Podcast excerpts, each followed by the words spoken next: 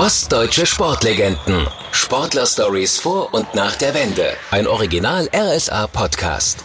Herzlich willkommen zum RSA Sport Podcast. Bei uns kommen ostdeutsche Sportlegenden zu Wort. Wir reden ausführlich über Erfolge und Misserfolge und über Erfahrungen, die ihr Leben geprägt haben. Heute bin ich beim erfolgreichsten Skispringer Deutschlands zu Gast. Jens, je auf Janse, möchte ich berlinerisch sagen, zu dir als Erstgebirgler.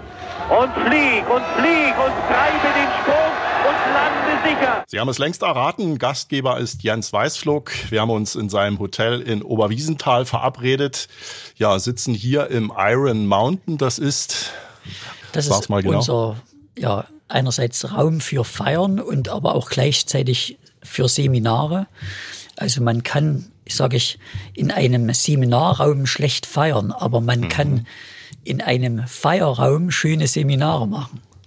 Dieser Ort Iron Mountain, das war mein, war der Ort, wo ich den letzten Weltcupsieg gemacht habe, also ah, 1996. Ja. Und ja, wir haben gesagt, wir haben jetzt schon alle Zimmer mit irgendwelchen Skisprungorten benannt. Mhm. Und warum sollen wir diesen Raum nicht auch nach einem Skisprungort nennen? Warum nicht? Ja, du bist in einem kleinen, kommen wir mal zu deiner persönlichen äh, Lebensgeschichte, in einem kleinen Erzgebirgsort in Pöhla aufgewachsen, hast mit sechs Jahren mit dem Skispringen angefangen.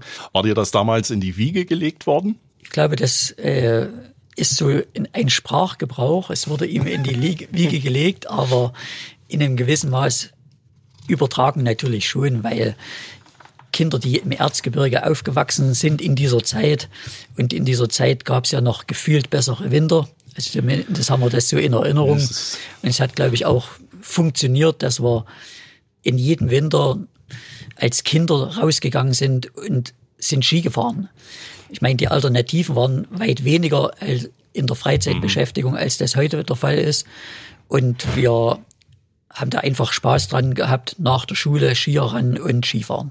Du bist zunächst mal von selbstgebauten Schanzen gesprungen. Hast du die eigentlich wirklich alleine gebaut? Ja, es war eine Gemeinschaftsarbeit. Ne? Also es, man ist ja dort nie allein auf dem Hang gewesen, sondern es war mein Bruder mit dabei, es waren Freunde mit dabei und alle hatten, glaube ich, das gleiche Problem dass einfach das Hochlaufen auf den Berg beim Skifahren ziemlich anstrengend mhm. war für uns Kinder, weil es halt keinen Lift gab, der uns wieder hochgezogen hat. Und quasi haben wir dann uns Schanzen gebaut und das Springen von diesen kleinen selbstgebauten Schneeschanzen hat viel Spaß gemacht, war vom Weg nach oben nicht so anstrengend. Mhm. Und ich sage immer, Kinder brauchen auch was, woran sie sich messen können. Das war natürlich auch der Fall mit dieser Bestweite, die man dort irgendwann mal aufgestellt hat. Ich sage immer von am Anfang einem Meter, was mehr eine Abfahrt mit Unterbrechung war.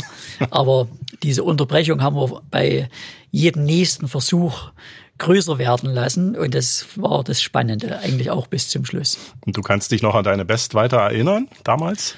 Ja, also die Schanzenanlagen äh, gingen nie mehr als sechs, sieben Meter. Also das mhm. ist natürlich auch schon eine ganz schöne Strecke, wenn man sich mal einen Raum von sieben Metern vorstellt. Ja. Äh, und die Möglichkeit war, den Rekord von am Anfang vier, dann fünf oder sechs Metern zu überbieten, indem man mehr Anlauf nimmt. Ne? Ich sag mal, mehr Kraft hat man in Kürze nicht entwickeln können. Oder auch von der Skisprungtechnik. Wir hatten ja alles, alles Holzlatten quasi an den Füßen mhm. und also relativ einfaches Material. Aber zu diesem Zeitpunkt ist einzige. Und da war im Prinzip so bei sechs, sieben Meter Ende der Fahnenstange. Na, doch schon mal erstaunlich für so einen kleinen Knirps. Äh, es gab da noch äh, eine andere Ambition damals und zwar als Balletttänzer habe ich gelesen, weil du so schmächtig warst. Äh, ja, wie hat sich denn das entwickelt? Ja, also wir hatten immer quasi in der Tür vom Wohnzimmer, das war, der, die hatte so eine kleine Schwelle und bis zur Teppichkante im Wohnzimmer, keine Ahnung wie weit es waren, zwei Meter oder was oder auch weniger. Und von dieser Türschwelle bis zur Teppichkante bin ich immer gesprungen. Und man kennt ja diese Sprünge der Balletttänzer, wenn die da in diesem, Spreizsprung da drüber äh, schweben übers Parkett. Und das habe ich immer da so nachgeahmt. Und da hat dann meine Mutter gesagt, du wirst bestimmt mal Ballett, Balletttänzer. Also äh, ja, quasi aus dieser Aktion heraus äh, so in den Raum hineingesagt. Ne? Und ja, also ich fand das ja oder finde das ja auch eine wahnsinns sportliche Leistung, was auch ein Balletttänzer dort anbietet. Fall. Und äh, allein, was die für Sprünge machen, was ja wieder was mit Skispringen auch in Verbindung zu bringen ist, an Sprungkraft und so weiter, an Technik. Und das hat schon auch, ich will nicht sagen Gemeinsamkeiten, aber man kann da schon Dinge hineininterpretieren. Mit dem Balletttänzer ist es dann doch nichts geworden. Was hat den Ausschlag dann für Skispringen gegeben? Na gut, die Ballettschule, die war wahrscheinlich weit genug weg, als dass der ah. Weg dahin äh, natürlich auch aufwendig gewesen wäre. Und der Skihang, der war nebenan, also über die Straße und schon waren wir auf dem Skihang. Und das war einmal viel näher und grundsätzlich war wahrscheinlich doch der Drang auf die Schanze größer. Skispringer dürfen keine Angsthasen sein. Wie war das mit deiner Angst damals als Kind? Die gab es quasi auch nicht. Also hm. ich bin dann, glaube ich, mit sechs Jahren bei der Ortsmeisterschaft gestartet und die Schanze war eigentlich viel zu groß, weil die ging schon um die 20 oder über 20 Meter. Und jeder hat gesagt oder gefragt, ob ich verrückt bin, da runter zu springen, weil die war auch an einem anderen Hang über den Berg drüber, musste man ganz schön ein Stück laufen. Aber ich habe es gewagt, war auch der Einzige in meiner Altersklasse, der teilgenommen hat. Deswegen habe ich auch eine Urkunde bekommen. Und bin, glaube ich, dreimal gestürzt, weil die Schanze auch äh, recht groß war. Also der Schanzentisch war auf alle Fälle, es war über so eine Feldmauer. Ne? Die Feldmauer war der Schanzentisch. Und der war bestimmt 1,50 Meter hoch oder irgendwas. Und wie gesagt, da waren halt welche dabei, die sind über 10 Meter gesprungen mit ihren Latten. Und ich bin halt zwar dreimal über die Schanze gekommen, aber immer bei, bei der Landung gestürzt, aber Mut war schon da. Also man könnte auch sagen, man war zu der Zeit verrückt genug, um das nicht einschätzen zu können. Also die Stürze haben dich nicht abgeschreckt. Es ging dann zur Kinder- und Jugendsportschule. Ab wann stand denn endgültig fest, dass Skispringen dein Leben sein wird? Ja, ich war ja erstmal verpflichtet in eine andere Sportart. Also dieser Verein war ja ausgerichtet für die Entwicklung von nordisch Kombinierten. Und da ging auch kein Weg vorbei dass man dort automatisch Langlauf mit betreibt. Ich muss auch sagen, mein aller, allerersten Wettkampf bei der Kreiskinder- und Jugendsparte, gerade in der jüngsten in, äh, in Johann Georgenstadt, habe ich sogar im Langlauf gewonnen. Aber die Strecke war kurz genug, um da schnell drüber zu kommen. Und alles, was halt länger war, entsprach nicht meiner Ausdauer. Und die ließ ich auch irgendwie nicht entwickeln, bis heute nicht. Also ich bin nicht der Typ, der Ausdauertyp. Äh, das ist dann irgendwann vorbei mit dem über längere Strecken schnell zu laufen. Und ich sage immer, die Trainer hat, hatten mit mir einfach kein Einsehen oder lange kein Einsehen. Erst mit der Kinder- und Jugendsportschule haben sie den Traum vom Nachfolger vom Ulrich Wehling aufgegeben. Also du konntest sie dann am Ende doch überzeugen, dass du dich lieber dann auf Skispringen spezialisierst. Ja, das war ja offensichtlich. Also die Leistungen im Skispringen waren immer viel besser.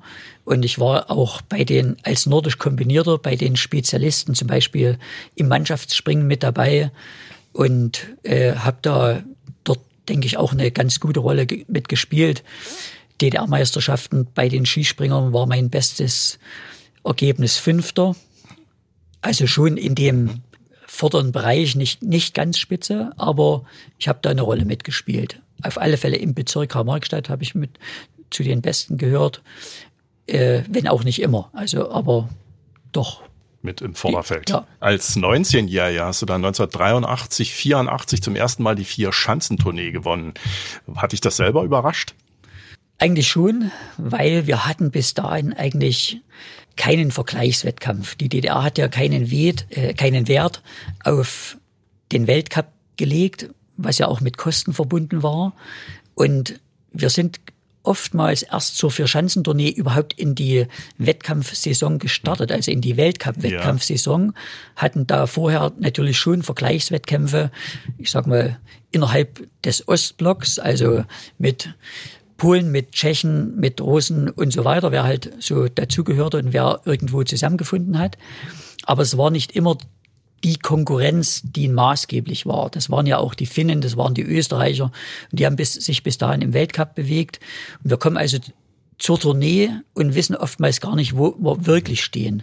Und das konnte äh, gut oder schlecht sein. Ne? Also meine erste Tournee war eine Katastrophe. Da war ich 70. und 90. als 16-Jähriger in Oberstdorf und Garmisch. Bei der zweiten ging es dann schon besser los und und die dritte habe ich dann gewonnen. Aber natürlich fährt man dort nicht hin, die Tournee zu gewinnen, weil ja vorher war ich zwar schon Zweiter gewesen in der äh, Gesamtwertung, aber wenn man keinen Vergleichswettkampf hatte, der bis dahin aussagekräftig äh, war, war das quasi wie eine Wundertüte. Aber es ging super los. Klaus Ostwald gewann in Oberstdorf, ich bin Zweiter und von da an gewinne ich jedes Springen und das war schon überraschend. 1984 dann in Sarajevo auch schon das erste Olympia Gold. Äh, du hättest die Winterspiele aber beinahe sogar verpasst, oder? Das ist richtig weil unmittelbar vor Olympia hatte ich plötzlich das Skispringen verlernt. Also es kennt man ja aus dem Fernsehen und es fragen mich immer viele, wie ist das möglich, dass der da vor kurzem noch super geschwungen ist und jetzt kriegt er keinen Fuß mehr auf die Erde. Und bei mir war das auch so. Wir hatten DDR-Meisterschaften in Lauscha auf der kleinen Schanze. Dort gewann Manfred Deckert, ich weiß nicht, wer Zweiter war, ich war Dritter. Da lief es noch halbwegs und dann einen Tag später in Oberhof auf der Kanzlersgrundschanze sind die anderen runter ins Loch gesprungen, 115, 120 und ich kam nicht mal über den Buckel weg, also nicht mal ins Steile hinein, also vor 90 Meter und ich wusste nicht, was los ist. Und da habe ich schon gesagt, also weil klar, mit so einer Form brauchst du drei Tage später nicht nach Sarajevo fahren, da wirst du dort auch letzter. Und ich habe dann gesagt, ich fahre nicht mit, also habe meine Skier unten hingeschmissen und habe gesagt, ich fahre nicht mit. In der Wut natürlich und des Unbegreifbaren als Mitfavorit plötzlich da im Vorfeld der Olympischen Spiele nicht zu wissen, wie Skispringen geht. Und meine Trainer haben mich dann quasi eingepackt mit samt Skiern in ein Auto. Wir sind vor in den Ort gefahren, wo kleinere Schanzen standen, die Jugendschanze. Also die ging so um die 60 Meter. Und das Glückliche war, dass ich sofort beim ersten Sprung gemerkt habe, was ich falsch mache. Das wäre eben auf dieser großen Schanze nicht möglich gewesen. Das war natürlich auch das Wissen der Trainer. Ich hätte mir da nicht helfen können, aber die haben gesagt, die einzige Möglichkeit ist zurückzugehen auf eine kleine Schanze und dort zu versuchen, den wieder nach oben zu bringen. Und innerhalb von drei Trainingseinheiten, ich habe also die deutschen DDR-Meisterschaften hieß ja, mhm. ausgelassen, das war auch ein Politikum, das eigentlich der zu dem Zeitpunkt mit Beste, auch in der DDR, dort die DDR-Meisterschaften auslässt. Das ging also nur über Ewald zu klären, Den dass mit, ja, mit Weißflug dort ein sogenanntes Geheimtraining absolviert wird, damit er wieder Olympiaform bekommt. Interessante Methode, aber wahrscheinlich hat, hat sie auch anderen geholfen. Also einfach mal auf eine kleinere Schanze gehen und ist nach wie vor ein probates Mittel, dass man mal wieder einen Schritt, Schritt zurück macht, weil Großschanzen haben es nun mal an sich es ist nicht so, dass man dort mit Angst springt, aber mit Anspannung. Und die Anspannung, die natürlich viel größer ist auf, als auf kleineren Schanzen, verhindert, dass du in dem Ablauf bewusst merkst, was du dort falsch machst. Und auf kleineren Schanzen, wo die Anspannung nicht so groß ist, gelingt das dann eher. Ihr seid als Mannschaft mit dem Zug nach Sarajevo gefahren zu den Olympischen Spielen. Warum gab es eigentlich keinen Flieger? Das haben wir uns damals auch gefragt, weil wir zu den vorolympischen Spielen, die es ja ein Jahr vorher gab, sind wir ja hingeflogen mit der Il-18, kann ich mich noch ah. erinnern, Propellermaschine. Und ja, vielleicht hat man gesagt, es ist ökologischer. Man hatte also schon damals einen Nachhaltigkeitsgedanken und hat gesagt, wir nehmen den Zug. Welchen Eindruck hat denn Sarajevo damals auf dich gemacht? Das war ja doch eine andere Welt. Ja, Sarajevo selbst haben wir eher zu den Olympischen, also vor Olympischen Spielen ja vorher kennengelernt. Dort haben wir in einem Hotel in der Stadt gewohnt, hatten dann quasi auch, auch mehr Blick auf die Stadt.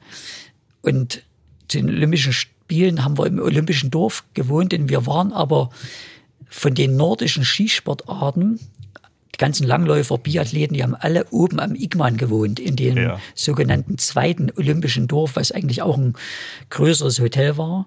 Und wir als Skispringer waren die einzigen, die unten gewohnt haben. Das war eigentlich schön. Also, weil dieses olympische Dorf bringt ja auch einen Flair mit sich und das sagen ganz viele. Olympische Spiele ist ja nicht nur der Wettkampf, sondern das olympische Dorf, wo du die, diese ganzen anderen Menschen triffst, die du sonst nur im Fernsehen mitbekommst aus den anderen Sportarten. Und das war schon auch ein Erlebnis. Und ich kann mich mal, nicht mal erinnern, ob wir überhaupt mal aus dem olympischen Dorf rausgegangen sind. Äh, in dieser ganzen Zeit, Ja. weil es ist ja oft so, man ist mit sich befasst und will da auch sich gro- groß nicht ablenken. Also ich war, glaube ich, nur zur Siegerehrung aus dem Olympischen Dorf draußen auf dieser Medals Plaza dann und kann mich nicht wirklich an die Stadt erinnern. Und ich glaube, ich war dann Fahnenträger Träger der Abschlusszeremonie. Ja, äh, da war ich auch noch mal woanders als an der Schanze und Olympisches Dorf. Im Olympischen Dorf hat es dir wohl damals ein äh, Getränkeautomat besonders angetan. Wie kam das und wo stand der eigentlich genau? Also das Interessante war ja, dieses Olympische Dorf war ja ein neu gebaute der Stadtteil, könnte man sagen, also mit Wohnhäusern, mit Hochhäusern. Ich weiß nicht, ich glaube, wir haben in so einem neuen Geschosser gewohnt oder so. Und unten am Fahrstuhl stand immer so ein Flipperautomat, was für uns DDR-Leute natürlich auch was Besonderes war. In der DDR, glaube ich, gab es keine Spielautomaten. Und wir haben dort immer, äh, oder ein Videospielautomat, gespielt. Und nebendran standen Getränke, äh, Kühlschrank mit Coca-Cola, ne, der, was ja einer der Hauptsponsoren waren. Und der war immer voll und Cola war auch kostenlos. Und jedes Mal beim Flippern haben wir dort eine Cola getrunken. Das war natürlich, wenn du drei Cola am Tag trinkst, irgendwann zu viel, weil du konntest abends nicht mehr einschlafen. Auch eine Erfahrung, die man machen muss. Äh, weiß jeder, wenn er zu viel Koffein hat am Abend, dass er dann vielleicht nicht schlafen kann. Und auch wir mussten diesen Koffein äh, irgendwann einschränken, dass wir auch zur nötigen Ruhe kamen. Kann man sich gut vorstellen. Der Finne Matti Nykänen war dein größter Konkurrent in den 80ern, in eigenwilliger Charakter. Äh, Hattet ihr trotzdem einen persönlichen Draht zueinander oder war das doch eher ein Verhältnis auf Distanz? Also sprachlich war es schon mal ein Verhältnis auf Distanz. Also ich konnte kein Finnisch, er kein Deutsch. Mit Englisch kam ich wahrscheinlich weiter als er, aber damit zeigt es natürlich schon, es gab eine Sprachbarriere. Ne? Man hat sich eigentlich natürlich mehr über Augenkontakt verständigt, könnte man sagen. Also ich sag mal, es ging Hello und über Congratulation mal der eine zum anderen äh, ging wenig darüber hinaus. Ne? Und oder how are you und okay und ja, dann war schon der gesamte Wortschatz, könnte man erschöpft. sagen, erschöpft. Und äh, ja, man hat sich respektiert und da wir ja in dem Jahr fast über die gesamte Saison die Weltspitze bestimmt haben und die Siege und Platzierungen sehr abwechselnd waren, war das natürlich auch permanent der Konkurrent, auf den man achten musste ne, oder den es zu schlagen galt. Und somit hat man sich ja tagtäglich sowieso an der Schanze, damals gab es ja auch noch keine Containerdörfer, also nur bei Olympischen Spielen, Sonst haben wir uns irgendwo im Freien in Autos oder in irgendwelchen Räumen gemeinsam umgezogen, bevor es auf die Schanze hochging. Also es gab tagtäglich quasi immer Begegnungen bis hin zur Siegerehrung oder Dopingkontrolle.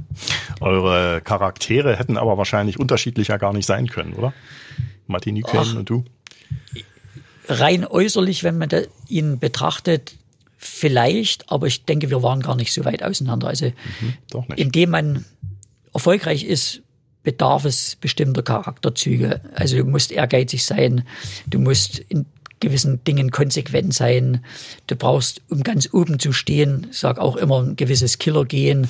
Und ich denke, da waren wir uns sehr ähnlich, dass er nach dem Sport außerhalb des Sports Eskapaden hatte, die aber auch erst später rauskamen. Also ich sag mal so ab 86 hat sich das dann bei ihm so ein bisschen zum Negativen oder Eigenartigen gewandelt.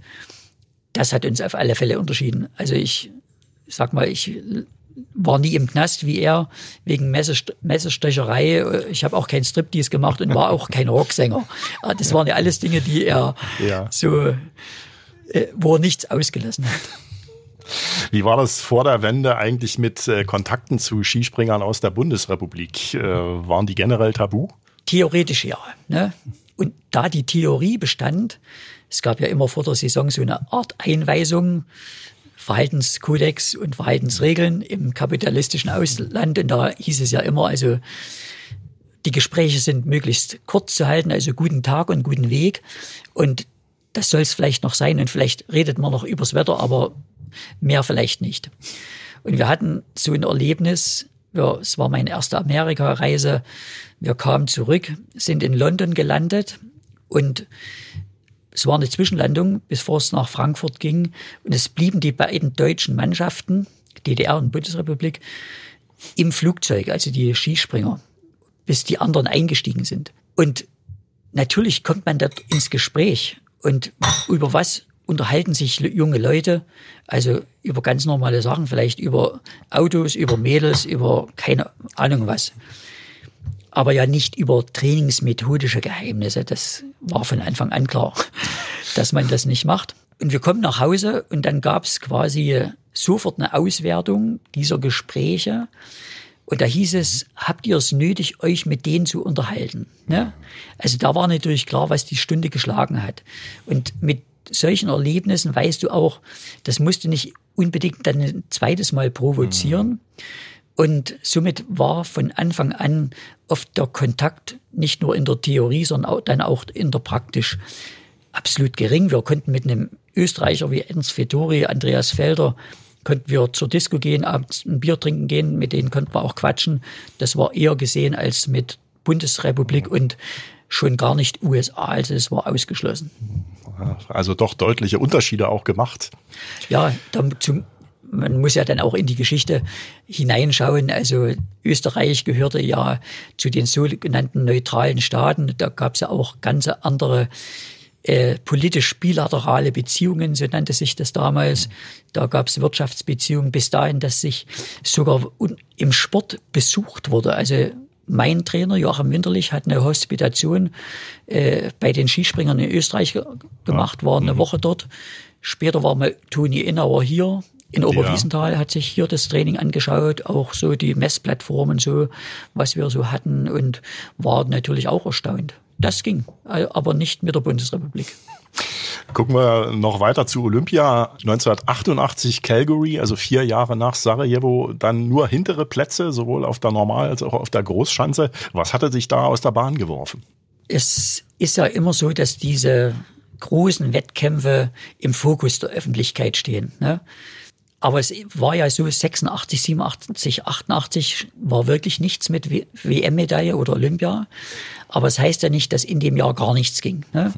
Ich sag oft 88 ist ein super Beispiel dafür. Ich bin, werde Zweiter in der Vierschanzentournee, Gesamtzweiter und gewinne auch den letzten Weltcup vor Olympia. Und meine Platzierung vor Olympia waren bei der Schweizer Springer-Tournee dritter, zweiter, erster. Und da könnte man meinen, natürlich bist du dann bei, auch bei Olympia mit dabei. Eigentlich. Aber in den 14 Tagen vor Olympia konnten wir dann doch nicht so trainieren, wie wir uns das vorgestellt hatten. Es war der Winter, wie wir uns ihn heute kaum noch vorstellen können, nämlich mit ganz viel Schneefall. Das heißt, wir hatten jeden Tag 20, 30 Zentimeter Schnee auf der Schanze, haben mehr mit Präparieren mhm. verbracht als mit Skispringen selbst. Wenn es mal ging, dann nur auf der 50 Meter Anlage, 60 Meter Anlage. Das war zwar vier Jahre vorher das probane Mittel, um wieder in Form mhm. zu kommen, aber nur kleine Schanzen gehen halt auch nicht. Wir haben das dann abgebrochen, weil es aufwendig war, haben noch versucht, nach Österreich zu kommen. Da gab es aber kein Visa. War also Skispringen nicht möglich oder unter schweren Bedingungen und haben dann noch so viel Athletik in Kienbaum trainiert, dass wir uns quasi da auch überfordert hatten. Also zum Schluss war auch die athletische Leistung nicht mehr da. Und im Nachhinein ist vieles erklärbar, aber bis dahin denkt man ja immer, das, was man macht, ist in Ordnung. Ne? Aber Die Reaktion vom Körper zeigt sich halt ein, zwei Wochen später und es ging gar nichts, also auch wegen dieses zu viels an Athletik. Aber man ist immer hinterher schlauer. Hätte man es vorher gewusst, hätte man es anders gemacht, natürlich. Manfred Ewald, über den großen Chef des DDR-Sports hatten wir schon gesprochen. Der hatte dann äh, veranlasst, dass du auf dem Rückflug von Calgary in der letzten Reihe sitzen musst. Äh, was kommt da heute noch hoch, wenn du daran zurückdenkst? Gut, ich weiß nicht, ob er persönlich war, aber es ist nun mal so, mhm, dass einer seiner Leute. Ja, äh, das Glück hatte ich ja 84 mit Katharina Witt zuerst auf dem Rückweg sind wir ja auch mit dem Zug gefahren. In Berlin Ostbahnhof mit ihr zuerst aus dem Zug auszusteigen und in die Menge zu winken. Ne? Vier Jahre später war es das gleiche Prozedere, aber Katharina Witt äh, steigt natürlich als Erster wieder aus, als Olympiasiegerin, winkt in die Menge und auf mich musste man etwas warten, weil, ich sag mal, die äh, aus, das Ausstiegsprozedere war schon festgelegt nach den Sitzplätzen im Flugzeug. Also ich saß ganz hinten links und da brauchte man mir nicht mehr jemand erklären, wie es gelaufen ist. Ne? Das ist aber so. Also äh, wir waren natürlich nicht wegen der Sitzplatzierung im Flugzeug enttäuscht, sondern sowieso schon, weil es einfach nicht gelaufen ist. Also das ärgert dich eigentlich mehr, als diese Geschichte eben da ganz hinten sitzen zu müssen. Ja, das ist, gehört dazu. Du bist erfolgreich, da wirst du hochgehoben und klopfen dir viele auf die Schulter und wenn es halt nicht läuft, da bist du halt mal das Brathuhn. Umso größer war dann wahrscheinlich die Genugtuung, dass du dann 1989 nochmal Weltmeister geworden bist. Ja, das zeigt, wie schnell die Entwicklung im Sport ist. Ne? Und ein Jahr vorher, wie gesagt, wir waren ja nicht das ganze Jahr weg, äh, außer bei Olympia. Und das ist ja auch eine, ein wichtiges Zeichen für einen selbst. Woher schöpfst du Motivation? Natürlich sind auch Misserfolge wichtig, um nochmal über den Plan zu schauen, was ist da eigentlich gelaufen? War das alles richtig oder waren da doch Dinge dabei, die man hätte besser machen können? Und ein Jahr später dann in Lahti auch wieder Matti Nykänen, der große Konkurrent. Aber es gewinnt auf der großen Schanze ein anderer, Jari Puikun, und ich werde Zweiter. Aber nach dem Erlebnis von 88 war natürlich schon der Vize-Weltmeister für mich ein super Ergebnis, was dann nochmal viel besser ging auf der Kleinen, wo ich quasi mit einem Sprung Weltmeister werde, weil der zweite Durchgang hat nicht mehr stattfinden können. Schon der erste Durchgang wurde aufgrund von Wind permanent unterbrochen. Den hat man dann aber durchgezogen. Ich hatte auch gute Bedingungen, auch einen super Sprung. Und schlussendlich hat man dann die, im zweiten Durchgang irgendwann gesagt, es geht nicht mehr weiter, hat den Wettkampf noch auf den nächsten Tag verschoben, um das Finale vielleicht doch äh, zu machen. Aber es war noch viel stürmischer und ich stand schon früh um fünf an der Gardine und habe rausgeschaut, wie denn heute der Wind ist. Und es hat, ich sag mal, es gab Querschnee. Ja, für dich allerdings dann ein Glücksfall. Ein Glücksfall in dem Sinne, aber ich sag mal, ich wäre auch angetreten und hätte den Beweis erbracht, dass ich nicht nur im ersten weit springen kann. Kurz danach kam dann die Wende. Hast du zu dem, zu der Zeit mal daran gedacht, überhaupt mit dem Skispringen aufzuhören? Nein, nicht der Wende wegen. Also für mich war die Wende eine hochemotionale Zeit, glaube ich, für, mhm. wie für jeden. Weil doch, man sagt heute neudeutsch täglich neue News. Jeden Tag war was anderes los im Fernsehen. Also Botschaftsbesetzung, Allerdings. Demonstrationen, Mau Mauerfall war der Höhepunkt äh, und, und, und. Und das ging ja, könnte man so sagen, im Galopp weiter bis zur Währungsunion. Aber, und das sage ich heute immer bewusst, mit der Währungsunion, zumindest in dieser Zeit, dann haben ja viele Firmen geschlossen. Ne? Mhm. Und auch der Betrieb, in dem ich angestellt war, ich war als Elektroinstallateur beim VEB OPEW, Obererzgebirgische Posamenten- und Defektenwerke angestellt. Die gehörten zum Textilkombinat und die haben auch Hunderte entlassen und konnten natürlich keinen Elektriker brauchen, der eigentlich nie da war, weil das war sozusagen der Deal zwischen dem Sport und der Wirtschaft. Wir waren angestellt, aber freigestellt für den Sport.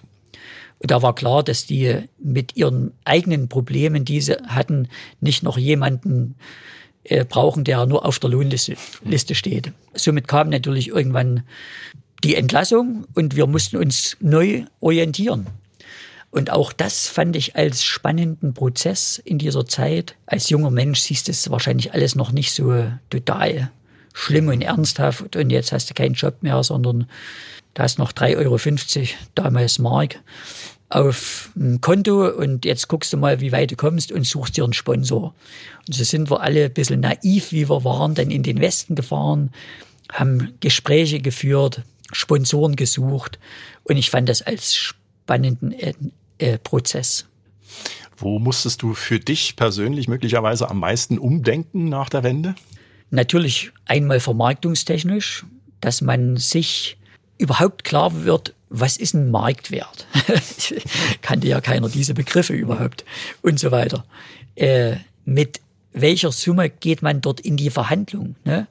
Bis Umgang mit den Medien. Also das war ja, ich will nicht sagen völlig neu, aber wir wurden dort ja auch schon fast überrannt. Ich komme zur Vierschanzentournee und plötzlich hast du zehn Mikrofone vorm, vorm Gesicht und jeder fragt, na, wie ist es denn jetzt, Herr Weißflug, dass Sie also auch so mal in den Westen können? Also nicht nur des Sportes wegen. Und wie haben Sie die Wende erlebt und so weiter? Früher war jedes Interview angemeldet, also musste beim Mannschaftsleiter angemeldet werden. Und somit waren Art und Anzahl der Interviews natürlich total gering. Man musste das alles erstmal lernen. Ich will nicht sagen freie Sprache oder überhaupt, aber dass plötzlich jeder zu dir kommen kann und du selbst entscheidest, machst du das Interview jetzt oder nicht oder sagst du, äh, lassen Sie mir kurz Zeit oder nach dem Wettkampf oder irgendwas. Ab Anfang der 90er Jahre hat sich dann der V-Stil immer mehr durchgesetzt. Bis dahin wurde ja im Parallelstil gesprungen. Wie sehr hat dir das damals zu schaffen gemacht? Also V-Stil war schon bekannt, dass der kommt. Wie schnell es gehen würde, war zu dem Zeitpunkt jedem unklar. Es gab Erfolge im V-Stil schon 89, als ich Weltmeister wurde, hat Jan Bockleff den Gesamtweltcup gewonnen, allerdings mit der doppelten Anzahl an Weltcup-Springen wie ich. Ich war Gesamtweltcup-Zweiter, weil für uns der Weltcup, wie gesagt, nicht die Priorität hatte. Und mit der Zeit kamen noch mehr Fausti-Springer dazu. Silva Freiholz zum Beispiel aus der Schweiz, Stefan Zünd, André Kiesewetter, einziger DDR und später Bundesdeutscher Fausti-Springer, dann Christoph Duffner. Also ich sag mal, eine Handvoll, maximal zwei Hände voll Fausti-Springer im Feld. Und trotzdem war die Übermacht noch nicht zu sehen. Aber mit Ende der 91er Saison, wo Zünd schon fast überlegen war im V-Stil, hat sich gezeigt, das kommt irgendwann. Aber keiner wusste, wie schnell. Aber es war wirklich so, sieben Monate später, mit Beginn der neuen Saison, das war dann die olympische, hatte sich wirklich der V-Stil, kann man sagen, über Nacht durchgesetzt und du hattest parallel keine Chance mehr. Und es war für mich in einem gewissen Maß schon überraschend. Ich konnte aber nicht darauf reagieren, weil ich in dieser Vorbereitungszeit verletzt war, hatte eine Knieoperation, ah, ja. habe vier Wochen vor der Vierschanztournee überhaupt erst meinen ersten Sprung in dem Winter gemacht. Vorbereitungszeit war kurz, ich konnte also mich nur halbwegs in Form bringen und es gab genügend Gründe, es erstmal nicht zu machen. Aber wir haben in der Vierschanzentournee gemerkt, ohne Fausti geht's nicht mehr. Dort war ich Sechster in Oberstdorf und Elfter in Garmisch. Und haben dann entschieden, nach Hause zu fahren und zwischen Vierschanzentournee und Olympia umzustellen. Was aber nicht gelang. Also keine harte Erfahrung dann darin, wie das geht. Also jeder wusste nur, du musst die Füße auseinander machen. Ne? Also nach außen stellen, das war theoretisch klar, ging zumindest bei mir nicht praktisch. Ne? Ich habe einen halben V-Stil hingebracht, rechte Ski war V-Stil, Ski, linke Ski war parallel unterm Körper. Und damit bin ich wieder weiter, noch schöner gesprungen. Deswegen haben wir gesagt, wir springen zu Olympia 92 in Albertville, springen wir parallel. Ergebnisse waren auch eine Katastrophe, neunter auf der kleinen, also es war noch okay. Ich hätte maximal Dritter werden können, wenn ich wirklich die äh, Nerven im Griff gehabt hätte. Aber es war in dem Jahr mein dritter Wettkampf. Und man glaubt es nicht, obwohl du schon viele Jahre dabei bist, hat mir zu dem Zeit Wettkampfpraxis gefehlt. Und wenn der dritte Wettkampf sofort Olympia ist, bist du sowieso ein bisschen aufgeregter. Und ich stand mir da selbst ein bisschen im Weg. Ich wollte da einfach zu viel und habe meine Trainingssprünge nicht drüber gebracht. Vielleicht wäre es auch nur ein Fünfter geworden, aber wäre besser als Neunter. Und unter den Umständen wäre ich da zufrieden gewesen. Ne? Aber es sind so viele Erlebnisse in dieser Jahr gewesen. Und dann haben wir halt nach der Saison wieder angefangen mit V-Stil üben und irgendwann hat es dann doch so auch so ausgesehen. Ihr habt die Zeit dann offensichtlich intensiv genutzt. Also 94 war ja dann das war ja quasi der Durchbruch, zweimal Olympiagold in Lillehammer mit dem V-Stil. Äh, wann war der Punkt erreicht, wo du wusstest, jetzt hast du es gepackt? Also ich dachte schon in dieser Saison davor, 92, 93 war auch eine Weltmeisterschaft. Da war ich bei der Vierschanzentournee in Garmisch schon mal Zweiter, stand also damit im Faust schon mal auf dem Podest. Ne? Da denkst du, ja, jetzt äh, bist du soweit. Aber der nächste Wettkampf, ich weiß nicht, was ich dann bei den anderen Wettkämpfen war, äh, schon wieder weit weg. Also es war total instabil in dieser Saison. Weltmeisterschaft ging auch total daneben. Das Ende der Saison warst du froh, dass es vorbei war. Und da wollte ich schon, in Oslo wollte ich schon aufhören. Also in Oslo springt Bredesen, der Weltmeister geworden ist in Falun. Ich weiß nicht wie weit. Und ich wieder so Mitte 90 oder irgend so was. Also grottenschlecht. Da habe ich gesagt, das lohnt sich einfach nicht mehr und du bist total enttäuscht. Und da habe ich dann meinen Kumpel äh, Ernst Fedori dazu animiert, wir gehen jetzt ein Saufen. Also ein Frustsaufen gemacht. Ja. Das hilft ja manchmal. Wir waren da nachmittags um drei in Oslo und hatten schon unser erstes Bier. es hat halbwegs geendet, also es war nicht ganz schlimm. Äh, und am nächsten Tag ging es besser. Ist manchmal so. Manchmal muss man den Kopf ausschalten im Skispringen. Ne? Und da hilft manchmal so ein bisschen Alkohol dazu. Du musst auf andere Gedanken kommen. Aber es hat mich gewurmt zu dieser Zeit, Fauststil zu können, aber nicht die Musik mitzubestimmen. Und ich habe mich dort entschlossen, dann weiter zu springen. Und Ernst Fedori, als ich dann Olympiasieger geworden bin, hat dann gesagt, also dafür, dass du eigentlich voriges Jahr schon aufhören wolltest, springst du eigentlich ganz gut. Interessante Geschichte mit dem Saufnachmittag oder Saufabend. Ja, immer eine Frage des richtigen Zeitpunkts. Ja, es ist so. Also selbst Reinhard Hess hat immer mal gesagt, du trink mal abends ein Bier äh, komme auf andere Gedanken, ne? weil wenn es nicht läuft, dann grübelst du und das, das Grübeln wird ja nicht besser, ne? weil du beschäftigst dich permanent mit dieser Sache, sondern musst mal wirklich auch abschalten und äh, ob es dann ein oder zwei Bier sind, ist ja, ist ja wurscht. Äh, bei uns reicht ja auch oft eins im Sport bist du angespannt, das eins reicht.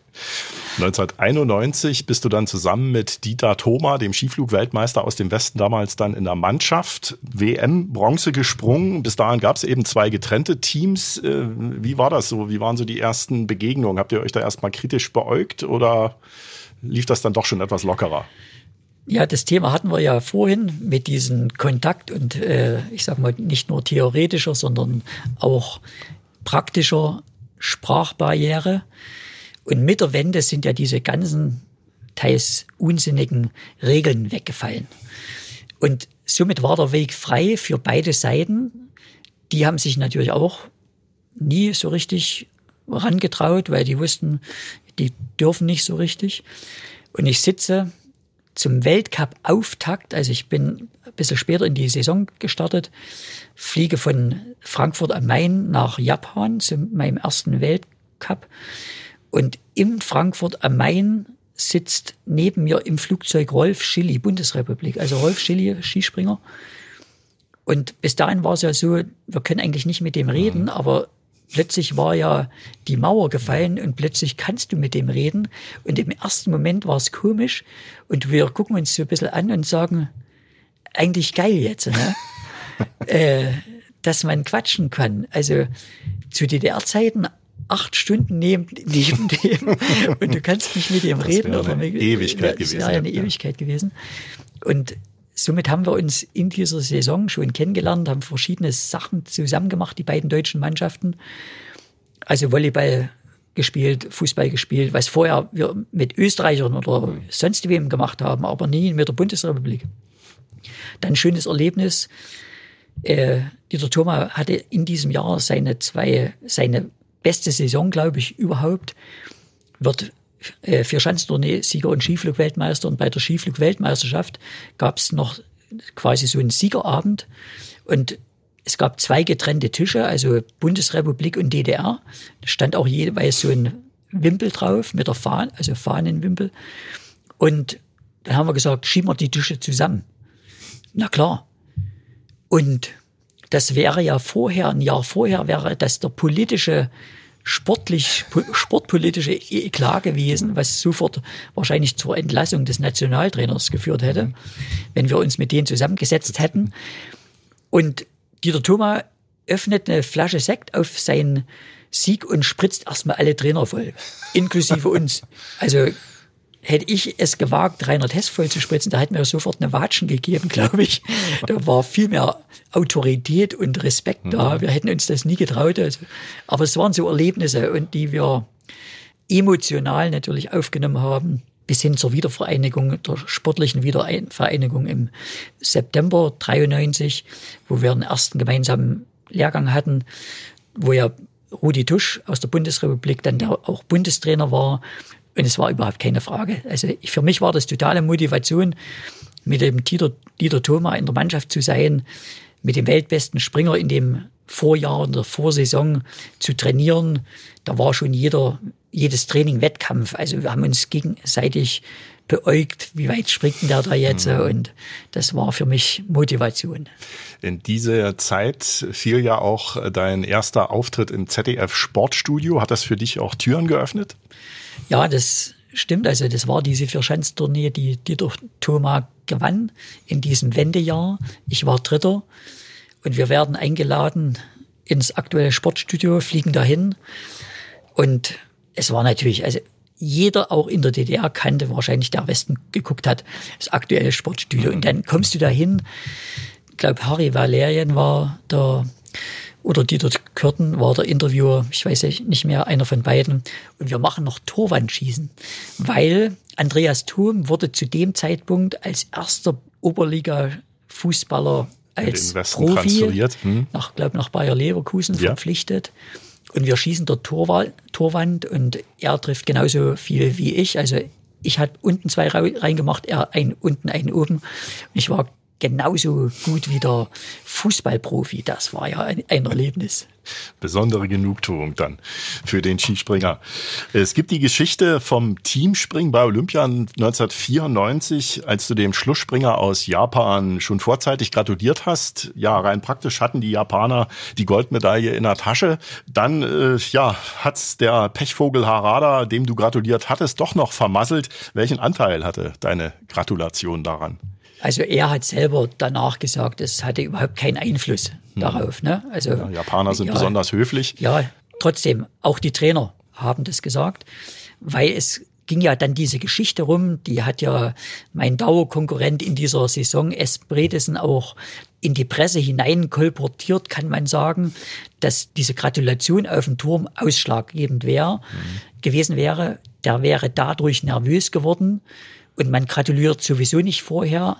Aber mal ehrlich, wer kann 56 Punkte aufholen? Mhm. Ne? Und Harada war der aktuelle Weltmeister, der amtierende Weltmeister der mhm. WM vom Vorjahr. Wer kann gegen den aktuellen Weltmeister, und so schlecht war er in der, dieser Saison auch nicht, also über 20 Meter aufholen? Geht nicht. Für mich war oben am Turm, als ich das Ergebnis vor dem letzten Springer gesehen habe, klar, die gewinnen. Und da bin ich hin, habe dem auf die Schulter geklopft, habe gesagt, Congratulation. Für mich war das Ding durch. Ich konnte ja nur Silber absichern mit einem guten Sprung, was ja auch gelang. Ich springe Tagesbestweite mit 135,5 und Harada vermasselt. Und da muss man aber dazu sagen, äh, Harada hat auch schon immer mal im Weltcup nach dem ersten Durchgang geführt. Im, Im Einzel zum Beispiel hat es im zweiten Durchgang vermasselt. Ist ihm nicht immer passiert, weil ein Jahr vorher ist er auch Weltmeister geworden aber ab und zu mal. Also es war nicht die Eintagsfliege.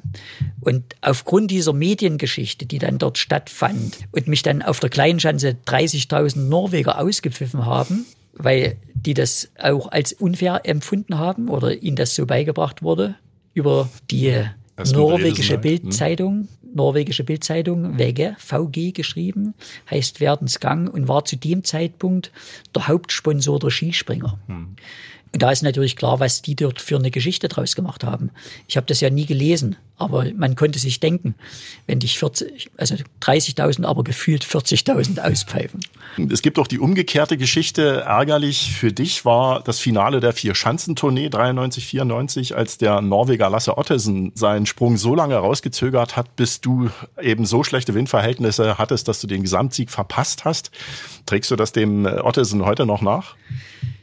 Es ist immer noch eine Geschichte, worauf ich heute immer wieder angesprochen werde. Also ich persönlich, ich kann es schon fast nicht mehr hören, weil für mich war die Geschichte, wenn es schlecht lief und ich hatte was zu verdauen, dann habe ich so als 18-, 19-Jähriger einen Tag gebraucht. Und später war es nach einer Stunde zwei vergessen. Wichtig für mich war in so einer Niederlage oder wie auch immer, ein Stück Kuchen zu haben, einen Kaffee, danach war es durch. Das hat schon ausgereicht. Ja, und äh, aber Bischofshofen hat schon genagt, das muss ich sagen. Ich stand ja vor einem historischen Moment, als erster die Tournee viermal zu gewinnen, was nicht gelang. Und zu dem Zeitpunkt hatte ich eigentlich schon meinen Rücktritt bekannt gegeben. Somit wäre es zu dem Zeitpunkt die einzige Chance gewesen, erste und einzige, was nicht zustande kam. Und da habe ich schon einen Tag gebraucht. Aber es stand für mich ja noch ein Großteil der Saison vor mir, nicht nur im Weltcup, sondern auch die Olympischen Spiele.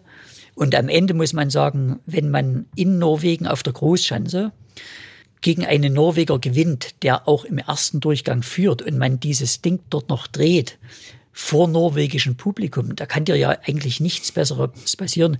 Ich bin ja dort nicht in den Wettkampf äh, gegangen, habe gesagt, das ist die Rache für die vier Schanzentournee, sondern es ist einfach das Ziel, dort eine Medaille zu er erreichen.